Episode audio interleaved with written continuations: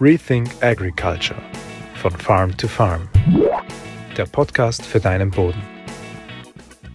Ich habe in den letzten Videos relativ viel darüber gesprochen, wie wichtig es ist, was unter der Erde passiert bei einer Zwischenfrucht. Also wie viel Wurzelmasse eine Zwischenfrucht bildet, was da alles passiert und dass das von zentralster Bedeutung ist. Jetzt könnte man ja meinen, es ist völlig wurscht, was hier ober der Erde steht. Also wie viel Biomasse eine Zwischenfrucht überirdisch hat. Das ist aber natürlich auch falsch. Welche Funktionen, welche ganz, ganz wichtigen Funktionen, manchmal vielleicht sogar die wichtigsten Funktionen, die Biomasse über der Erde einer Zwischenfrucht übernimmt, das zeige ich dir in diesem Video.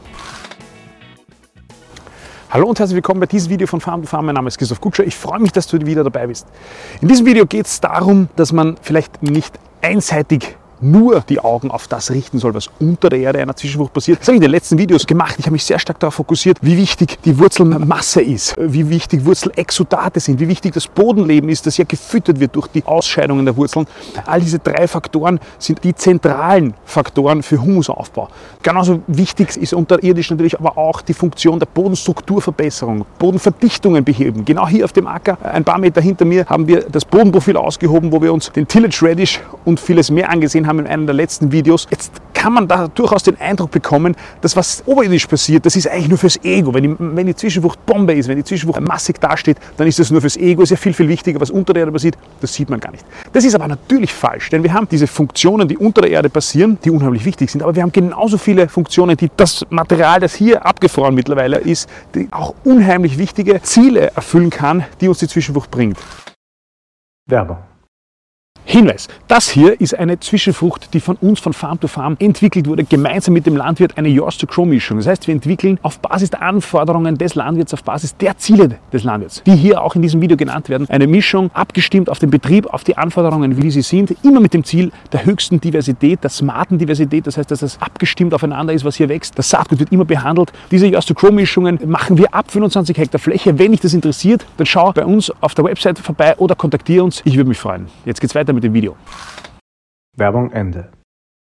Es ist natürlich ganz klar, das Material, das hier steht, das erfüllt ganz eindeutig das Ziel, Erosionsschutz zu betreiben. Also das, das heißt, dass die, die, wertvollste Schicht des Bodens nicht abgetragen werden kann. Das Ziel der Bodenbedeckung und der Temperatursteuerung, das passiert auch mit der überirdischen Biomasse einer Zwischenfrucht. Das heißt, wenn die Zwischenfrucht üppig ist, dann beschattet sie den Boden. Diese Beschattung, die steuert die Temperatur in den ersten Schichten des Bodens, sodass die Mikroorganismen, die dort leben, nicht zu extremen Temperaturschwankungen im Sommer nach oben ausgesetzt sind. Das heißt, im Sommer, wenn es da die Sonne runterstrahlt und der Boden nackt da liegt, dann hat es da 40, 50 Grad oder vielleicht sogar mehr und in manchen Fällen. Wenn der Boden nackt da liegt, wenn er beschattet wird, dann sind die Temperaturen moderater, sodass die Mikroorganismen in den obersten Schichten auch noch arbeiten können und was leisten können. Umgekehrt im Winter, wenn es kälter wird, dauert es länger, bis der Boden so abkühlt und die Mikroorganismen gehen dann erst später in die ruhende Phase. Das heißt, wir haben einen viel, viel längeren Aktivität, mikrobielle Aktivität durch die Bodenbeschattung. Das heißt, Erosionsschutz, Bodenbedeckung, ganz klare offensichtliche Funktionen der oberirdischen Biomasse, ganz klar auch natürlich Unkrautunterdrückung. Je mehr Masse ich habe, desto mehr kann ich Unkraut unterdrücken. Ein wichtiges Ziel. Aber es ist auch so, dass diese oberirdische Biomasse, und das gerade wenn sie artenreich ist, kann man das sehr gut beobachten, der Lebensraum für zum Beispiel Vögel ist, was natürlich auch völlig offenkundig ist, wahrscheinlich kein primäres Ziel jetzt wirtschaftlicher Natur ist, aber auch eine Funktion ist. Und natürlich, so wie es jetzt dann passiert im Frühjahr, wenn die Zwischenfrucht abgestorben ist oder abstirbt, bildet sie eine Mullschicht, die dann diese Funktionen weiterfüllen kann. Ganz zentral aber, und das ist auf das will ich hinaus in diesem Video, ist, dass die oberirdische Biomasse von größter Bedeutung für wahrscheinlich das wichtigste, bei vielen das wichtigste Ziel ist, nämlich Nährstoffe speichern, über den Winter bringen und den Folgekulturen wieder zur Verfügung stellen. Warum? Ganz einfaches Gedankenexperiment.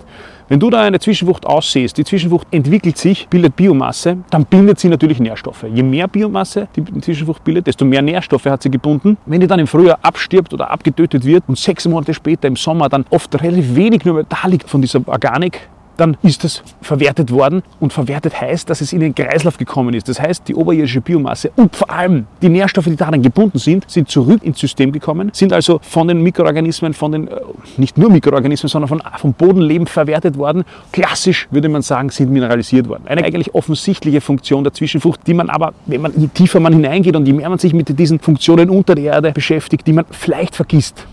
Das heißt, je mehr Biomasse eine Zwischenfrucht hat, desto mehr Nährstoffe sind gespeichert und desto mehr Nährstoffe kann sie der Folgefrucht auch wieder zur Verfügung stellen. Das bedeutet aber nicht, und es ist auch natürlich klar, die oberirdische Biomasse sorgt überhaupt dafür, dass unter der Erde etwas passiert und es gibt aber keinen ganz klaren Zusammenhang zwischen je mehr überirdischer Biomasse, je mehr also ober der Erde steht, desto mehr steht unter der Erde und umgekehrt. Also dieses Spross-Wurzel-Verhältnis, das kann man nicht so eindeutig darstellen. Habe ich auch erst kürzlich ein Video dazu gemacht.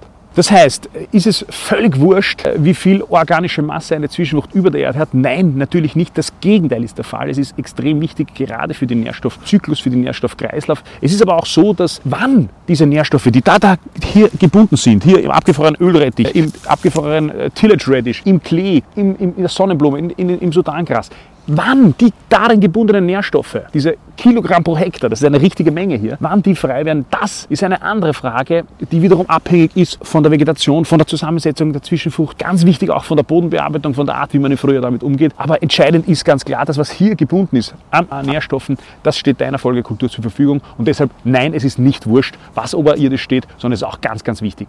Ich hoffe, dass du aus diesem Video was mitnehmen können. Ich hoffe, wir sehen uns beim nächsten Mal. Bis bald. Rethink Agriculture von Farm to Farm. Der Podcast für deinen Boden.